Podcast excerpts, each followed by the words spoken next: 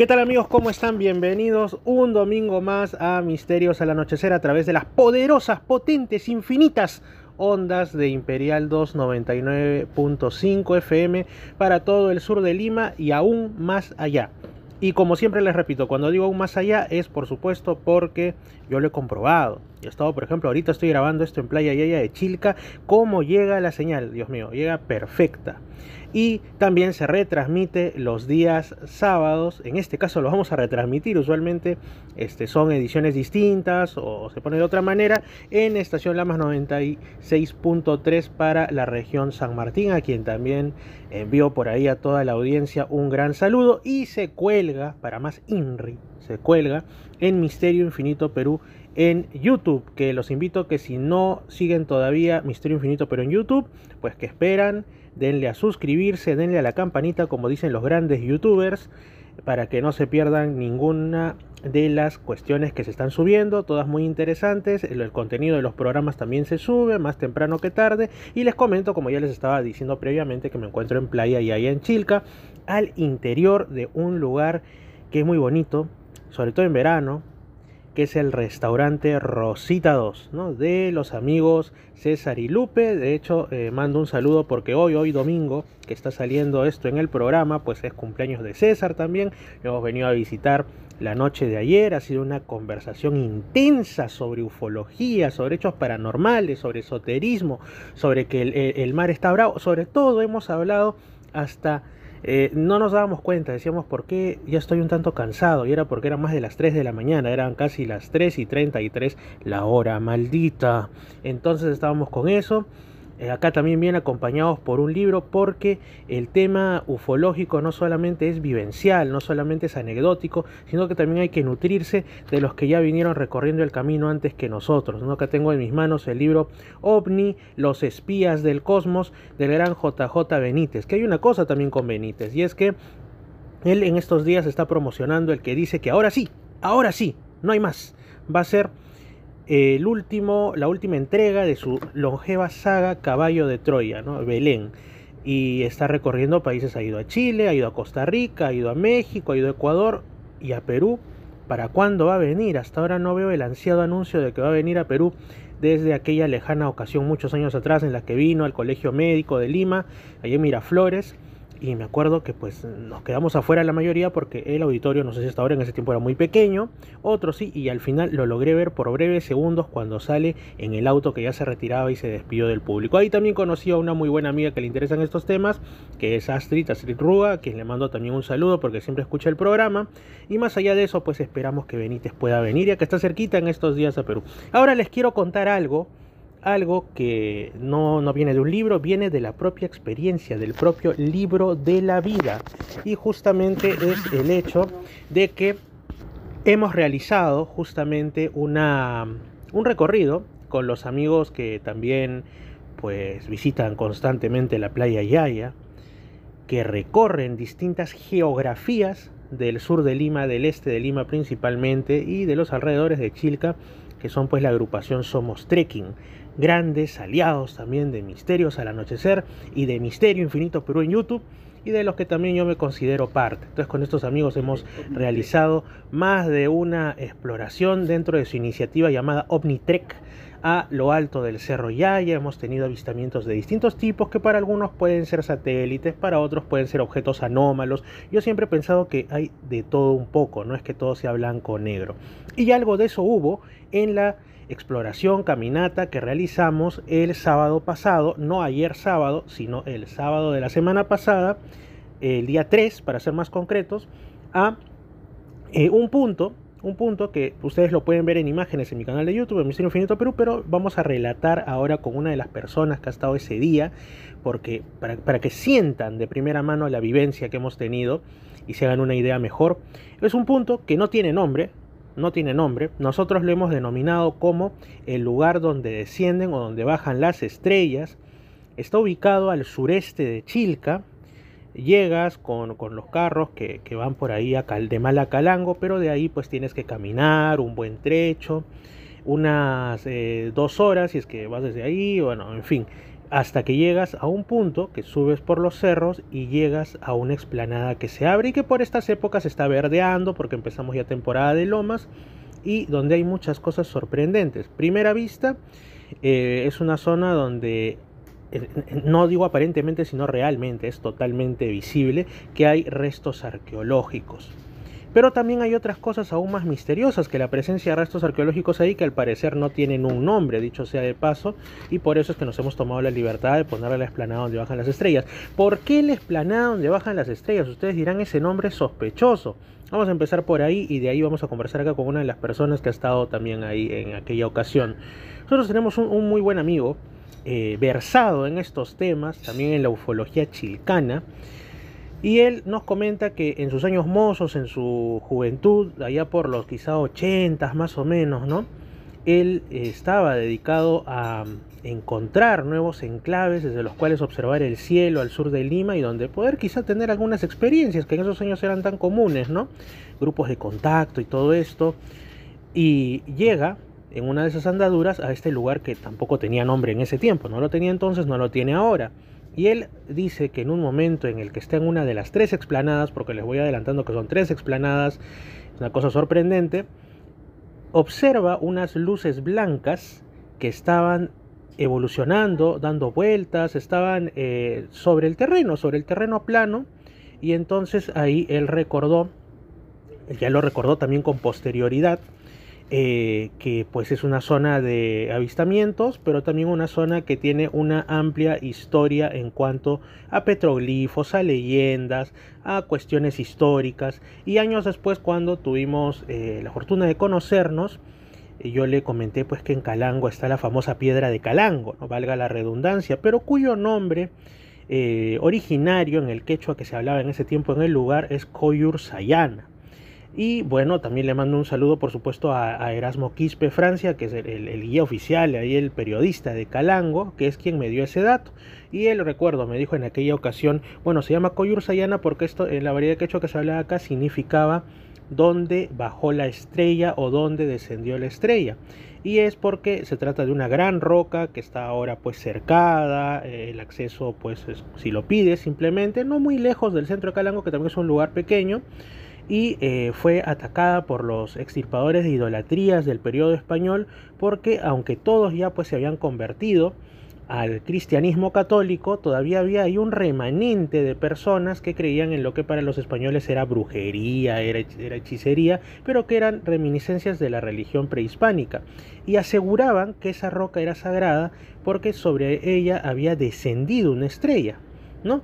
Incluso hay una especie como de escrituras que los cronistas decían que se asemejaba a la escritura hebrea, mas no la podían traducir, una huella como de un pie, otros hablan también de una figura como si representara un feto, por lo cual se hablaba de rituales a la fertilidad probablemente, pero por sobre todo la leyenda, el mito, como lo quieran llamar, de que una estrella descendió en ese lugar mientras una pareja se encontraba en situaciones amatorias.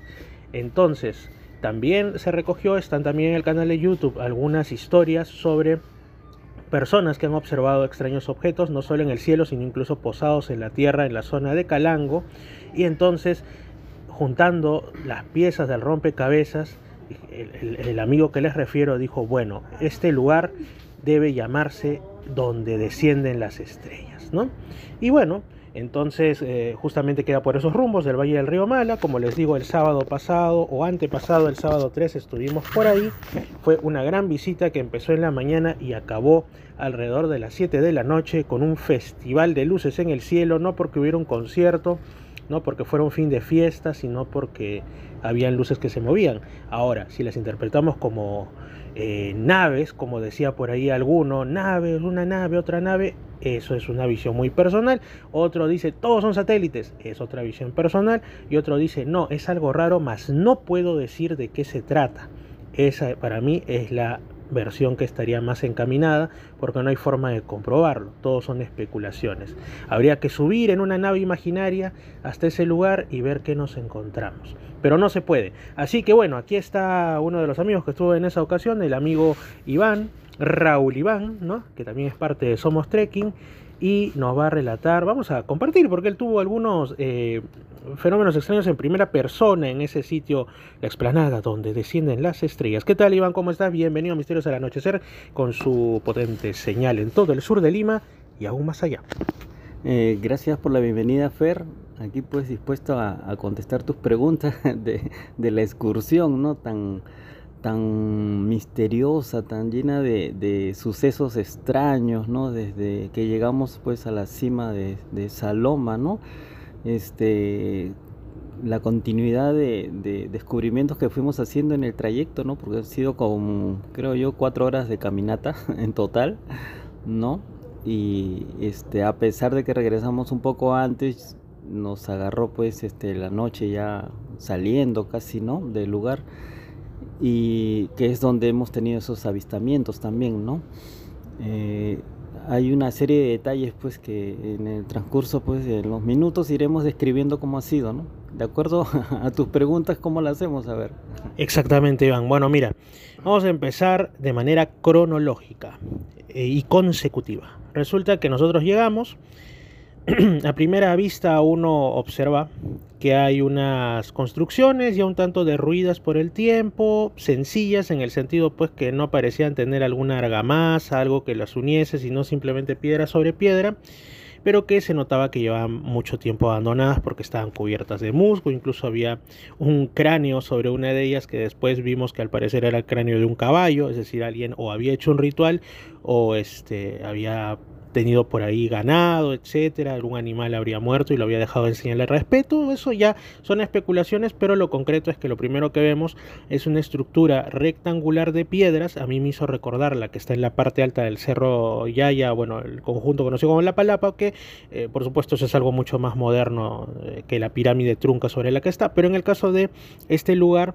vimos eso, ¿no? Nos llamó la atención, buen inicio, y cuando nos percatamos un poco más vemos que eh, los aparentes montones de piedra o lo que fuera que estaban en esa primera explanada tenían en realidad una conformación que había sido adaptada ¿no? por alguna finalidad. Habían otras estructuras en forma eh, ovoidal o digamos este, paredes rectangulares y lo primero que pensamos también porque había restos de excremento muy muy antiguos de ganado vacuno al parecer fue ah deben ser seguramente pues corrales de de los antiguos y no tan antiguos en realidad pastores de ganado que pues se estilaba hasta no hace tantas décadas que de las partes altas de la serranía limeña bajaban cuando era etapa de lomas, ¿no? incluso hasta en zonas de Pachacamac o, o en las lomas de Villa María del Triunfo, donde seguro también nos están escuchando con la potente señal, pues entonces eh, dijimos ha de ser algo así, ¿no? Pero después nos fuimos encontrando con una serie de cosas que no correspondían a algo tan profano y simple como un corral de animales, ¿no? Eh, rocas que parecían tener alineaciones eh, con los puntos cardinales, piedras que habían sido puestas ex profeso de forma vertical, como lo que se conoce como huancas en los sitios arqueológicos ¿no? y en los contextos rituales andinos.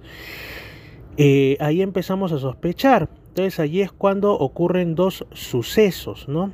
El primero tiene que ver con el reloj de Iván y otro posterior tiene que ver con una brújula que él muy acertadamente llevó. Por favor, cuéntanos primero el suceso del reloj. A ver, eh, justo al comenzar la, ya el descenso de, de, la entrada a lo que viene a ser esta zona, pues este, para mí muy nueva, muy hasta muy, yo diría, mm, no digo virgen, pero bien, eh, bien extraña, ¿no? O sea, ves un, campo verde desde arriba. No lo digo por el verdor de las plantas, sino porque las piedras tienen esa coloración verde. Cierto. Y por varios, no sé, ¿qué será? Varias 3, 4 cuadras de largo de color verde. Las piedras tienen este, una especie de hongo ¿no? en la superficie que te dan esa tonalidad, ¿no? Este, en otras zonas se ve muy amarillo, ¿no? Este, en algunas zonas la tierra es roja, ¿no? Bien roja, o sea, no es rojo suave, es un rojo fuerte, ¿no? Y caminas pues ya en una te empiezas a preocupar que no es una zona normal, ¿no? No es una zona común. Digamos que tiene una discrepancia visual con los cerros de arena que rodean, ¿no? que son tan comunes en la costa y en la yunga peruana.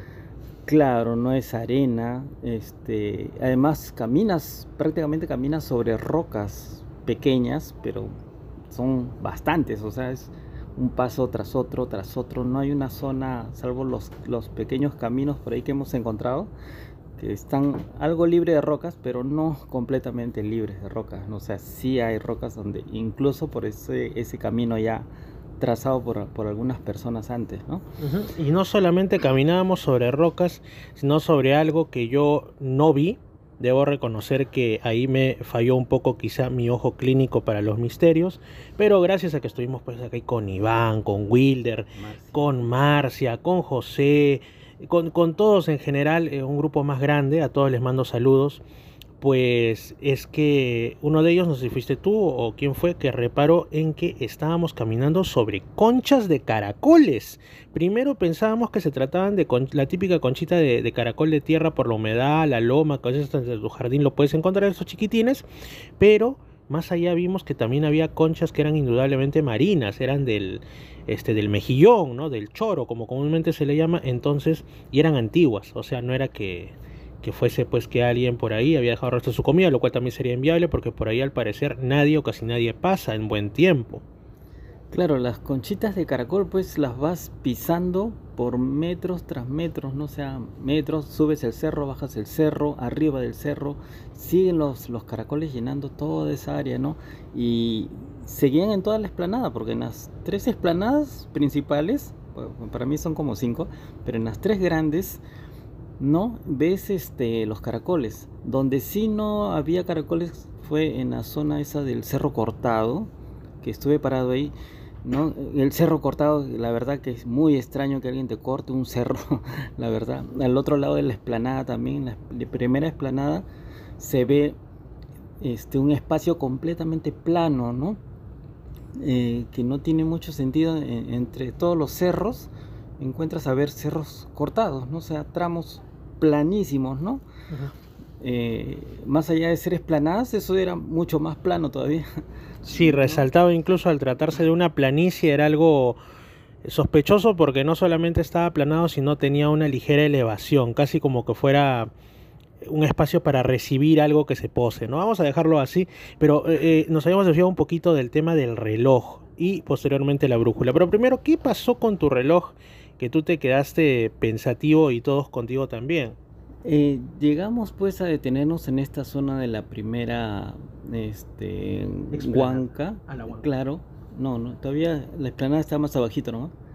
La huanca, ¿por qué? Porque eh, notamos unas piedras alineadas hacia eh, lo que pensábamos en ese momento que era el este, ¿no? Pero apuntando hacia un cerro que incluso en esa cresta del cerro parecía que había unos surcos, ¿no? Que no hemos llegado a subir ese cerro todavía, ¿no? Eh, ¿Qué sucede aquí? Seguimos el rastro de esas piedras y estaban completamente alineadas, ¿no? Incluso eh, pasaban en medio de dos cercos de piedras, ¿no? Las dos estaban alineadas y, y como que ese trazo pasaba por en medio, ¿no? Eh, tal vez una que otra piedra movida por algún seísmo de, hace algún tiempo, pues, ¿no? Pero igual alineada así. Quién sabe hasta qué parte terminaría eso, porque la verdad que la esplanada continuaba, ¿no? Eso está ya para estudiarlo, pues, con otros métodos, ¿no? Eh, sí, hay que traer algo, no, no digo teodolito, pero ver hasta dónde llega, cuánto de distancia tiene. Pero cuando nos estuvimos en Aguanca, en la primera, no, en este, tenía un círculo alrededor pequeño, ¿no? De piedras también. Al parecer podría haber sido un reloj o podría haber sido eh, algo, algún sistema de orientación también, ¿no? Eh, norte, sur, este, oeste, pero más apuntaba que era un reloj. La verdad que la continuidad de piedras más abajo podían indicar este, otras cosas ya, medidas, no sé, o sea, ¿Por qué haría yo algo? ¿Por qué preservaría la medida yo de algo y durante tanta distancia? No, no.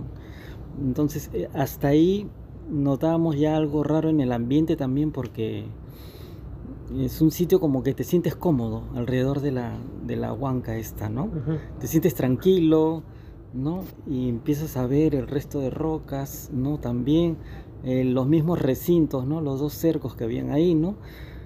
Este, nos quedamos pensando, pues, creo que casi una hora, ¿no? sí, sí, fue muy curioso porque era un espacio pequeño, pero nos quedamos, tú, Marcia, Wilder, mi persona, José, eh, Carlos, todos, todos nos quedamos en realidad em, en ese espacio. Era como que no nos movíamos de ahí porque había tanto por fotografiar, pero no solo eso, sino era esa sensación como que yo incluso lo, lo, lo expresé, ¿no? Lo verbalicé diciendo eh, este es el lugar, esta es la esplanada. Y, no me acuerdo quién dijo no, todavía más allá continúan las esplanadas, creo el Wilder, ¿no? Y entonces era porque en ese lugar se sentía algo bonito, no voy a decir una cuestión que te arroba lo místico, no, pero en verdad era, era, era tranquilidad, era una sensación agradable que incluso compensaba el cansancio de la subida.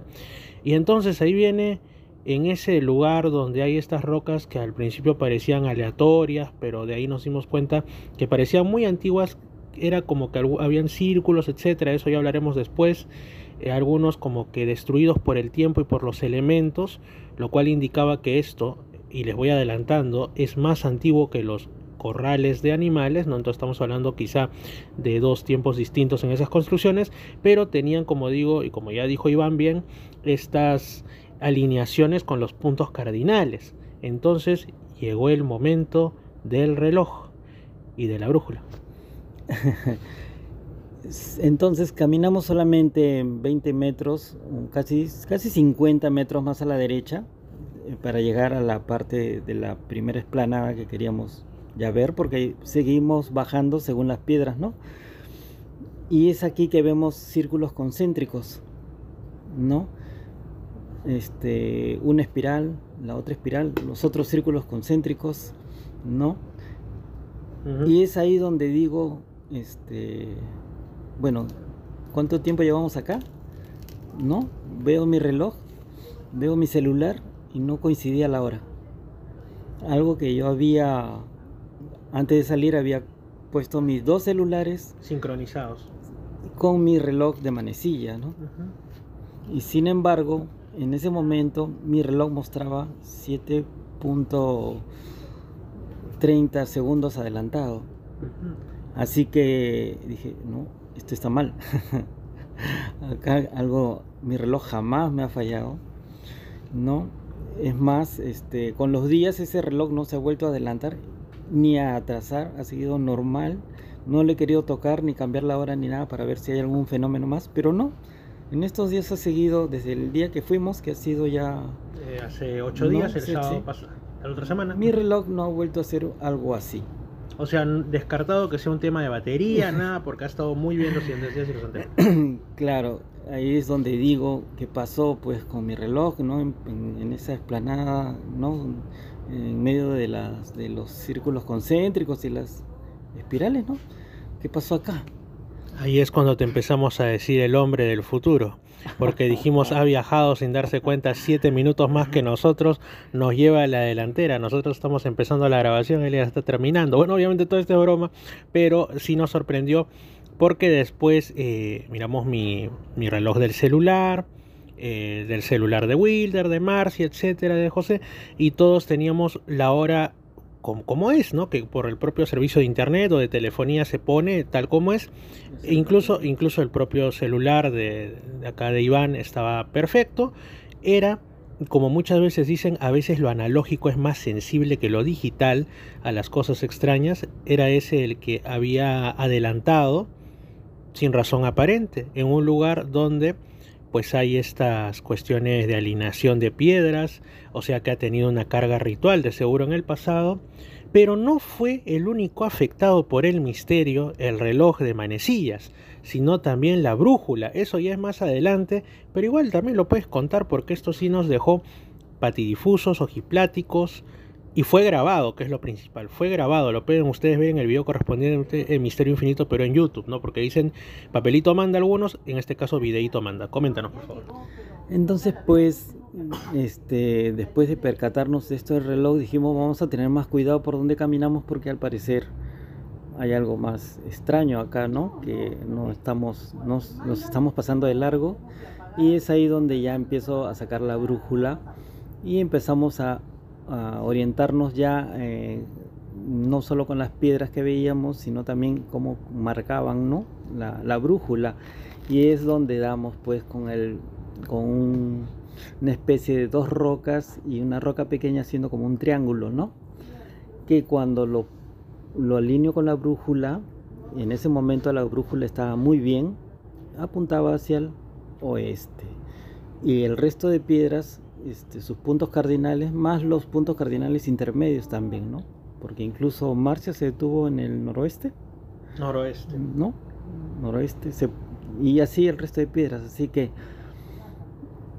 parecía ser un recinto este orientador pues no en esa en ese descampado o sea cómo te orientas ahí norte sur este oeste estás con las piedras nada más eso te lo puede decir. Te paras ahí y sabes dónde está el oeste, ¿no? Y la disposición de las otras piedras, aún con, la casi nula investigación que hemos hecho, podrían indicar tal vez posición de algunas estrellas, ¿no? Quisimos ver más, pero como estamos en un trek de exploración, teníamos que continuar. Tomamos fotos, esas cosas, y es ahí donde nos vamos al cerro que, que continuaba antes de llegar a la otra esplanada, ¿no? Subimos este cerro que ahora le decimos que es un cerro magnético o algo así, que no tiene gran altura, pero sí tiene una coloración amarilla. Sospechoso, porque resalta por su distinto color como el entorno. Salimos del verde, entramos al cerro de coloración amarilla, ¿no? Este, y es ahí donde vemos lo de la brújula de nuevo, la sacamos y la brújula simplemente le costó mucho tiempo en tomar orientación, en encontrar el norte en ese lugar. Es como si, yo al menos la idea que me vino es, es como si aquí el magnetismo de la Tierra hubiese disminuido y por eso no podía ubicar el norte de ubicación la, la, brújula magnética, no sé. O el cerro tenía mucha fuerza magnética y no dejaba trabajar a la brújula o es como que yo le pongo un imán a la brújula y la... La bloqueas. ¿No es cierto? Pero en este caso la tengo detenida. ¿No? Entonces ya no, no hicimos otra cosa más que darnos cuenta y filmar lo que estaba ocurriendo. ¿no? E incluso cerramos la brújula, la volvimos a abrir como quien dice otra vez, vamos a hacer la prueba y la apoyamos ahí en la roquita, ¿no? Pero eh, hizo algo peor todavía, ya no se movió. Sí, exacto. La brújula ya no se movió, o sea, estando sobre esa roquita que es una para mí una piedra cualquiera, simplemente no se movió. Sin embargo, muy diferente a lo anterior, ¿no? En esa esplanada donde las rocas apuntaban hacia los puntos cardinales, la roca que la brújula reaccionó muy bien, norte, sur, este, oeste. Pero en ese cerro que está, digamos, a una cuadra más más lejos, ¿no? La brújula simplemente se estropeó. Y había ocasiones en las que también lanzaba lecturas cerradas, ¿no? Como quien dice por cumplir. O sea, eh, no te indicaba el norte donde era el este o el oeste. No tenía nada que ver. Esas lecturas se equivocaban, pues no. Es la verdad que eso fue ahí, ¿no? Y estamos hablando no de cualquier brújulita, no de la brújula que te viene en la mochila, el souvenir de un viaje, sino una brújula verdadera, una brújula que se usa para orientarse en grandes viajes, una brújula profesional, digamos. Eso quiero dejarlo en claro no, no es, no es este, un aplicativo de celular ni nada, sino una verdadera brújula. Pasó eso y empezamos igual a seguir viendo más vegetación, otras dos explanadas, nos detuvimos en un lugar incluso para preparar un pequeño almuerzo que incluso alguien en mi canal de YouTube me preguntó, ¿tienes la receta de esas papas rellenas? Porque efectivamente habíamos ya llevado nuestras papas y hicimos una cosa bien chévere, ¿no? Como se debe hacer también que las salidas no solo sean de investigación, sino también de compañerismo y de unión.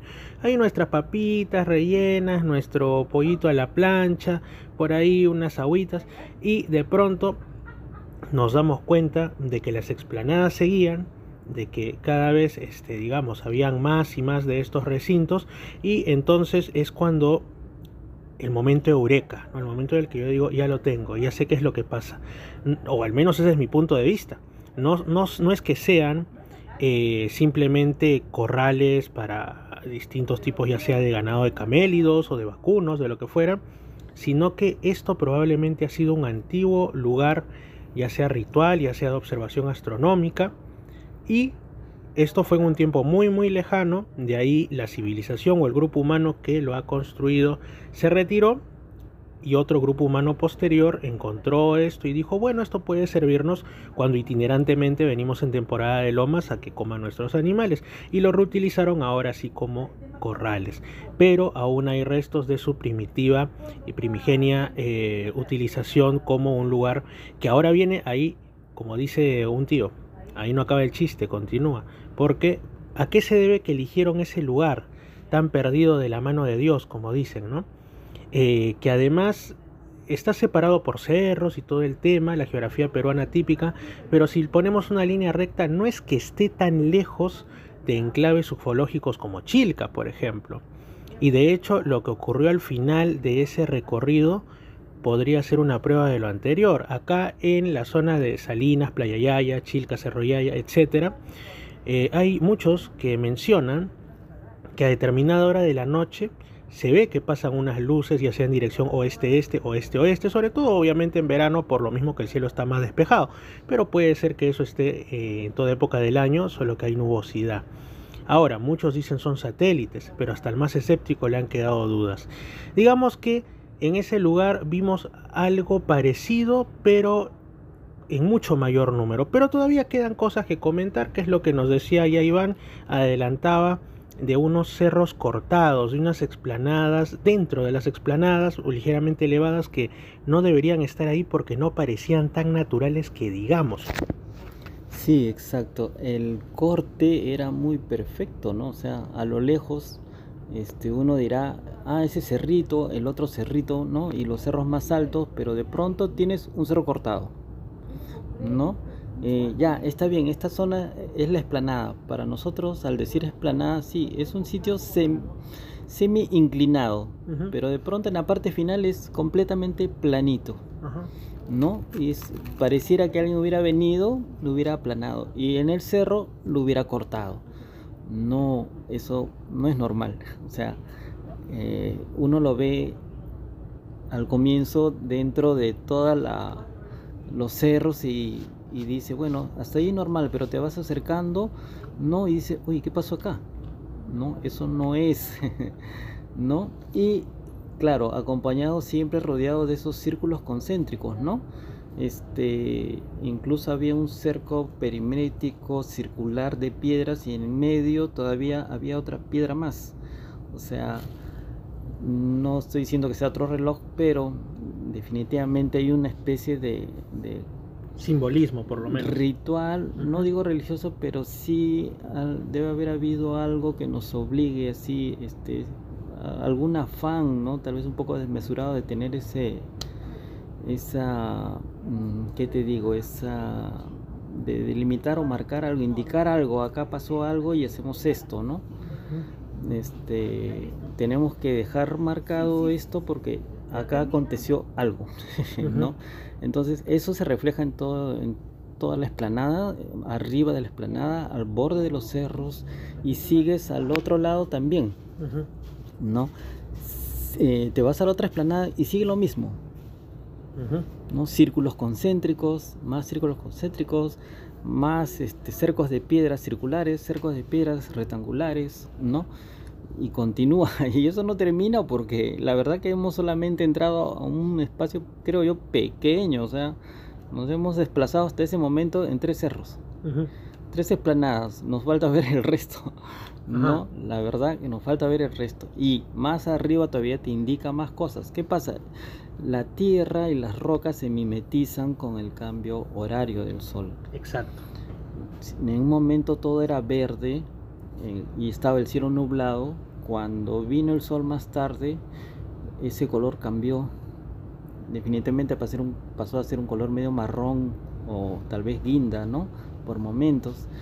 Ya eh, dejó de ser una zona verde, no por el musgo, sino ahora tenía otra coloración y no se veían los cercos, ya no se veían los cercos, o sea, ya no veías las, las círculos este, de, de piedra, las edificaciones de piedra, ya no se veían, ya no, o sea, como que desapareció nuestra vista todo, ¿no? Se mimetizó ahí nomás, ¿no? Así que seguimos caminando porque sabíamos más dónde estábamos, seguimos los caminos que ya habíamos visto, pero a nuestros costados como que esas edificaciones se habían perdido.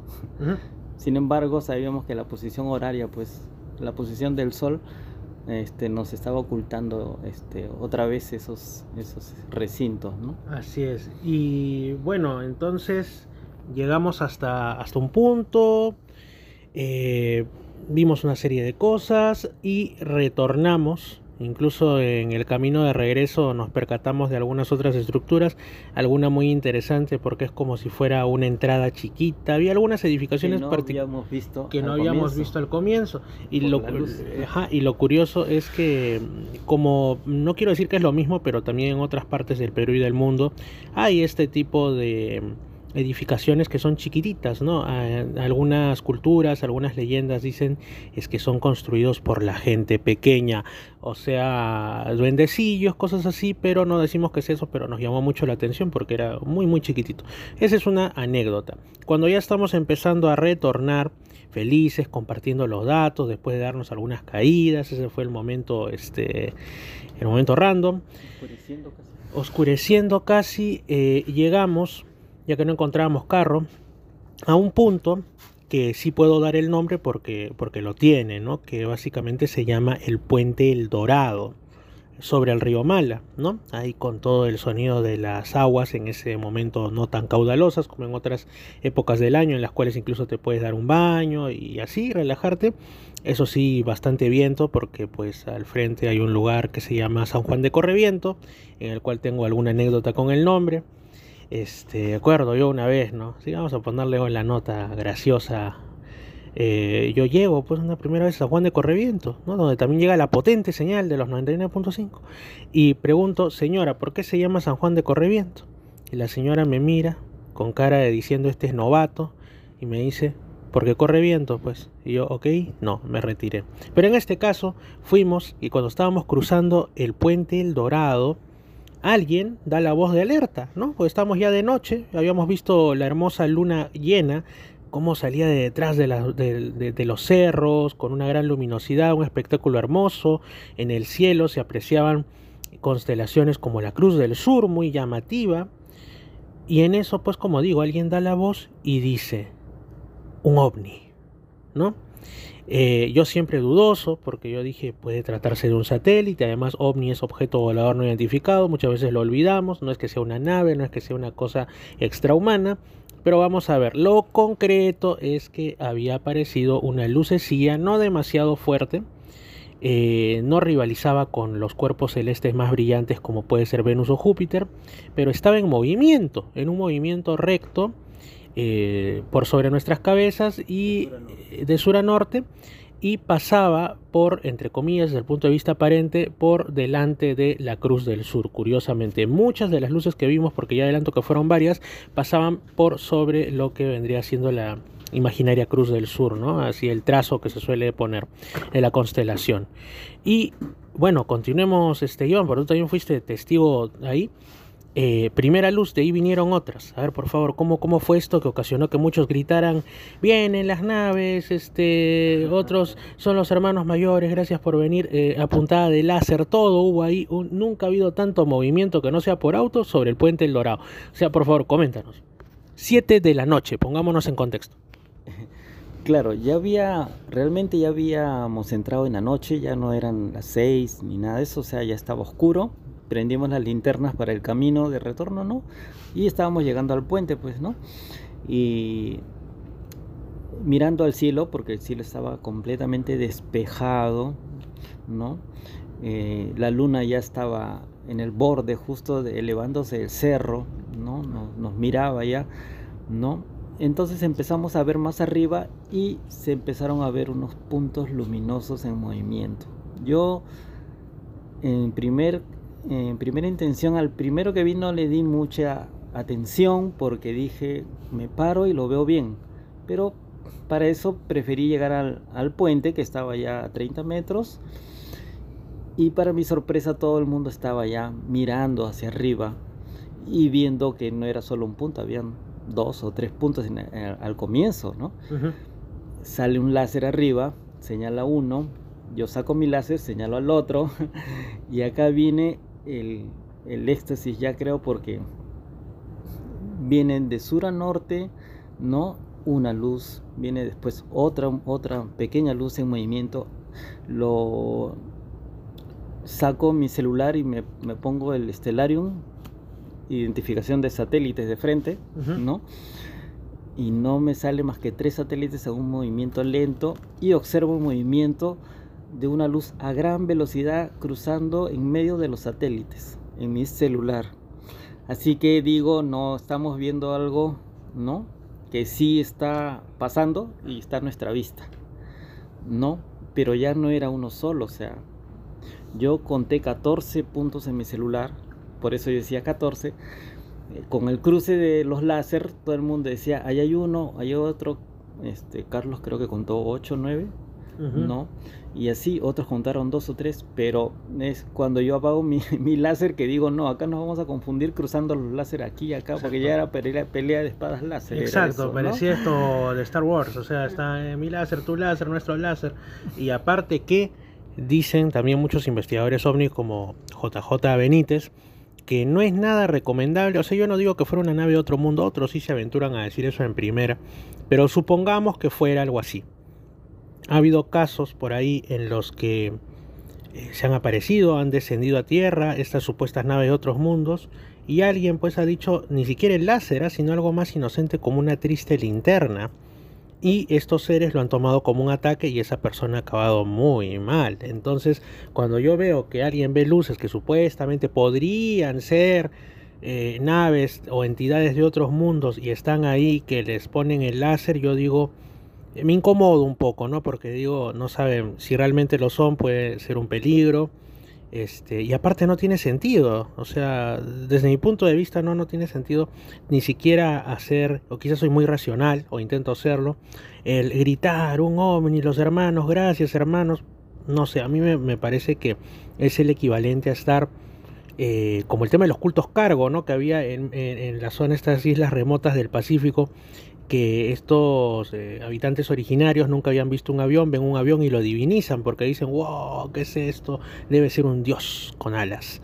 Entonces yo la verdad no soy de, caer en eso, pero entiendo que hay personas que sí. Para mí, si es que son seres de otros mundos, son como nosotros, solo que han tenido más tiempo de evolucionar su tecnología y eso. Pero más allá de ese detalle, hasta los más escépticos del grupo, que no solamente soy yo, hay más escépticos que yo inclusive, lo cual ya es decir, eh, dijeron, bueno, sí, deben ser satélites, pero alguna de esas luces hizo algo que un satélite no puede hacer, que es cambiar de rumbo. Así, brutalmente, e incluso variar la velocidad. Ahí es cuando tú te quedas mirando y dices, no, esto es algo, esto es algo que hay que pensar, esto no es un satélite. Y por eso yo, yo personalmente conté seis luces, con unas siete una séptima y octava que podrían ser, pero no, no estoy tan seguro. Por la confusión de los láseres y todo, pero al menos seis luces de las cuales una hizo un movimiento que otros también vieron que fue como rectificar el camino, ¿no? Entonces yo dije, mmm, interesante, me recuerda mucho a las luces que se ven sobre... O un parpadeo también hubo de una de esas luces y me recordó a cosas que se ven en lugares donde sí se ven cosas extrañas como el propio Chilca, donde hay esas luces que cambian de esto, otras que parece que jugaran, o cambian de color, cambian de color parpadeos, etcétera. Pero yo sé que tú también quieres decir algo más al respecto, Iván. Sí, aparte del, cruce, de, ya venían en dos sentidos o tres sentidos, este, ¿no? De norte a sur, de sur a norte, incluso una de, oeste a este, ¿no? Eh, venían, dos de ellas venían parpadeando. Primero una y como a los que 15 minutos la otra, ¿no? Parpadeando, prendiendo, apagando, ¿no? O sea, eso ya no empieza a no ser normal, ¿no? Lo otro es que muchos ya llegado a cierto punto como que aceleraban y desaparecían, ¿no? Eso sí fue en casi la mayoría de, los movimientos de luces que hemos visto ahí, ¿no? Desaparecían rápidamente, o sea, aparecieron, como que se dejaban mirar por nosotros, digamos, y avanzando más de la mitad del horizonte o de la parte del medio cielo arriba, ¿no? Desaparecían, ¿no? A gran velocidad. O simplemente se apagaban. Cosa que también, ¿no? Eh, indica pues esas rarezas que tienen estos fenómenos, ¿no? Sí, eh, exacto. Justamente eh, un detalle muy interesante es que, bueno, estas luces seguían una trayectoria, como tú dices, sur-norte, norte-sur, y no tan lejos como digo en Chilca. cuando se ven estas luces, muchos indican que la dirección es este-oeste o, viceversa, ¿no? Entonces estamos hablando de fenómenos distintos. Me quedó esa duda, ¿no? Por, por los puntos. Pero sí, sí hubo dos que se fueron al, este, ¿no? O sea, como que del oeste pasaron al este, ¿no? Eh, eso sí hubo, sí, sí habían dos, ¿no? Este, yo en mi celular eh, pude ver todavía un objeto más en movimiento que ya nadie vio porque eh, definitivamente los satélites dan una información a veces adicional, ¿no? pero yo sabía que estaba en algún lugar del lado sur, moviéndose como de, en este caso de, sur, como que desviándose un poco al este, ¿no?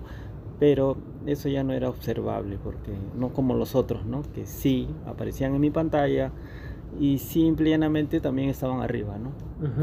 Evitando el paso de los satélites, de los tres satélites que en ese momento estaban pasando, ¿no? Como para no confundir. Dime, Iván, ¿tú qué opinas de esta teoría que sigue estando en segundo plano, no es de las que predominan para intentar explicar al menos parte de el llamado fenómeno ovni, pero a mí me parece muy interesante, al menos para algunos de los sucesos, y que es la de que podrían tratarse no de, digamos, tecnología secreta humana, viajeros en el tiempo, seres extraterrestres, ángeles y demonios, sino de animales que viven una biología totalmente desconocida en la alta atmósfera. Ese es su ecosistema y tienen quizá características de bioluminiscencia, como por ejemplo los que viven en otros ambientes extremos, como los animales pues, este, de los fondos oceánicos o los que viven en lo profundo de cuevas. ¿no? Hay, hay, estas teorías, como digo, que han permanecido muchas veces al margen. Yo digo, ya les llegará su momento de brillar, nunca mejor dicho. Este, ¿Qué opinas tú de la posibilidad de animales bioluminiscentes en la alta atmósfera que de cuando en cuando se muestran, bajan un poquito, por eso es que hay esos videos, esas personas que dicen, oye, estas lucecitas que brillan en el norte es como que juguetearan, se persiguen, casi como los rituales de apareamiento de las aves o algunos mamíferos, ¿no? O incluso algunas personas. Entonces, este, ¿qué opinas? A mí me parece que es muy lógico, ¿no? Y no creo que eso explique todo el fenómeno ovni, pero pienso que una parte no desdeñable de los sucesos. Bueno, sí, pues estas investigaciones, aunque no están completas, pero sí hay cierta, cierta biología ahí, ¿no? Eh, no se destacan realmente por su tamaño. La verdad que es como que están en atmósfera, pero en este caso una atmósfera muy superior, ¿no? Y también están esto de que de los seres que vienen dentro de las nubes, ¿no? O sea, cierta biología que de la Tierra por cuestiones atmosféricas ha subido, se ha congelado ahí. Eh, recordemos nomás el caso de los peces que caen congelados en otras zonas ¿no? del, mundo, ¿no? O sea, ya, ya con eso pues veo que hay una biología en las nubes ya y, y hay otra que es superior según los científicos, estaba leyendo ese artículo también, este, que sí, hay, hay cierta vida ahí, ¿no? O sea, que posiblemente la estemos dañando también, ¿no? Tanto de tanta este, contaminación, ¿no? Y que por momentos este, se estén mostrando, pues, ¿no? Se altera esa conformidad de, vida, ¿no? Como cuando hablan, por ejemplo, de ciertos supuestos ovnis y dicen, como, como el caso de los ROTS, por ejemplo, ¿no? Los ROTS que han sido incluso vistos eh, en versiones desde pequeñas hasta gigantescas, ¿no? Más en otros países que serían una especie de animales atmosféricos rapidísimos, ¿no? Otros lo atribuyen a fallas en, las cámaras, etcétera, ¿no? Pero eh, también hay quienes hablan de objetos en forma de medusa que se han visto en los cielos o como si fueran más que un objeto común y corriente de tecnología pues como serpientes que evolucionan en los cielos, o sea, se ha visto de todo en realidad, no solamente objetos metálicos, que es lo que nosotros pensamos cuando hablamos de fenómeno ovni en sí. Entonces sí puede ser que haya una biología que desconocemos aún, pero que esté por ahí rondando, nunca mejor dicho, sobre nuestras cabezas. Y pues bueno, este ha sido nuestro relato que les hemos compartido sobre la experiencia del sábado 3 en la zona que hemos dado en llamar como las explanadas donde descienden las estrellas. Muchas gracias aquí al amigo Iván. Nosotros estamos desde un lugar que de por sí es totalmente simbólico del fenómeno ovni como la playa Yaya. Eh, literalmente estamos conversando desde ayer por la noche. Camino acá con el grupo que ya vendrán en un rato. El día está nublado, pero eso sí, el mar está bravo. Ya saben si se dirigen, eh, como que fuera el reporte de las playas, ¿no? Si se dirigen a las playas del sur de Lima, tengan por favor mucho cuidado porque la cosa está brava el oleaje está anómalo más allá de lo usual. el amigo Iván también dicho ese paso tiene y por ahí he subido alguna conversación breve con él, eh, experiencias ovni que han ocurrido en el distrito de Ventanilla, ¿no? Donde pues han pasado cosas más que nada cuando era pues un descampado principalmente, no estaba tan urbanizado como hoy, pero también experiencias mucho más actuales. De hecho, de hecho, me voy a tomar la confianza de pedirle que ya que estamos por acá, acompañados por el gato Joaquín y la vaca, y la, la dicho, Dios mío, y la gata Tina, en la casa de César, pues, este, cuéntanos una historia quizá breve de estas ventanillenses que nos has compartido en ocasiones. bueno, tienes una grabada ayer, ¿cierto? Así es. Bueno, Pero igual la, puedes, compartir ahora. o eh, puedes contar otra, porque son muchísimas. Sí, ventanillas, centro del misterio. Puedo contar la que, la que no he contado hasta ahora de la esfera rosada roja que se tuvo justamente también por la del Omni de ayer, más o menos digamos a dos cuadras más abajo. A ver, ubiquémonos eh, para los oyentes. ¿Dónde aconteció esto? ¿Qué año? En Avenida La Playa, eh, puede haber sido noviembre, octubre del 2009, no tengo la fecha porque los testigos quedaron en regresar a mi casa y no regresaron, la verdad. Eh, sí, incluso su esposa estaba, la esposa del amigo estaba un poquito asustada, no quería contar, pero es que ella se arrodilló a rezar porque perdió el celular, no tenía señal de televisión, no tenían nada, los vecinos salieron a la calle a rezar en esa zona este, donde ahora ha vuelto a crecer cañaverales, ¿no? Porque estaba ya taponeado y pisado porque las casas en esa zona de Hawái, Jamaica, Esperanza y todos esos, sitios, ¿no? Ha sido lotizado y taponeado por, por gente que ha invadido lo que antes eran unas lagunas muy bonitas y por eso el cañaveral. Sí, correcto. Entonces, este objeto pues se detuvo ahí al parecer cerca de 45 mm, minutos. ¿Cómo era el objeto, disculpa? Un objeto rojo, dicen algunos, otro rosado. La verdad que voy a seguir investigando de eso, pero eh, cortó todas las comunicaciones, cortó todo. Ningún celular trabajó. Este, no había justo en esa manzana luz eléctrica, dicen, ¿no? Eh, ¿Qué más habrá habido ahí? Parpadeaban las luces. Eh, siendo de día, ellos decía no, no han prendido sus luces, pero sin embargo no habían prendido la luz de la casa, pero parpadeaba la luz de la casa. No, algo eh, se fue la, la señal de, televisión que en ese momento era solamente aérea en la zona, ahora ya debe haber cable. Estamos hablando del 2009. ¿no? Este, los celulares pues completamente nulos, ¿no? Y nada más. Entonces la gente ve la esfera y piensan que entran en pánico y qué será, pues, ¿no? Eh, empiezan a, rezar a Dios como, como que se viene algo terrible, terrible ¿no? Eh, los vecinos salen de sus casas y hasta que esa luz pues se va, ¿no? Pero ya todo regresa a la normalidad, pero ese objeto pues se quedó en la memoria de algunos no como algo realmente traumático. Por eso la señora se resistía a contar, pero su esposo me decía, cuéntale, cuéntale. Y, y hemos quedado en una segunda conversación, pero nunca regresó. ¿Y cómo, y cómo es que ese objeto se, se, va? O sea, desaparece, se eleva. Se eleva, nada más, se elevó. ¿Después de cuánto tiempo más o menos? 45 minutos para, según el segundo testigo ya del mototaxi, porque yo tomo una mototaxi y le pregunto, ¿dónde vives tú? Estoy viviendo por allá. Ah, ¿y sabes algo del objeto? Le pregunto, este...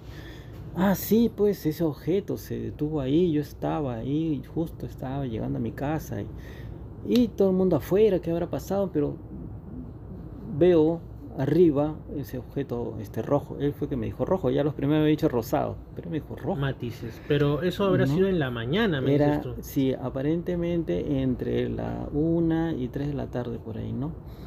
Es algo que todavía está en la memoria de, de, la gente de esa zona, ¿no? Digamos que el colegio, hay un colegio, es el Colegio Pacífico, es, está como a dos cuadros antes de llegar al colegio, pero de las lagunas que ahora están tapadas, eso estaría como dos cuadras también, ¿no? Hacia esa, hacia esa zona de que ahora hay un cañaveral ahí, ¿no? Ojalá que vuelvan a, regresar los cañaverales como antes. Ojalá que la naturaleza tome lo que es suyo, si lo depredado, exacto. sí, pues ese, ese es una de las cosas que voy a ir a, a conversar de nuevo, justamente, espero yo este mes, ¿no?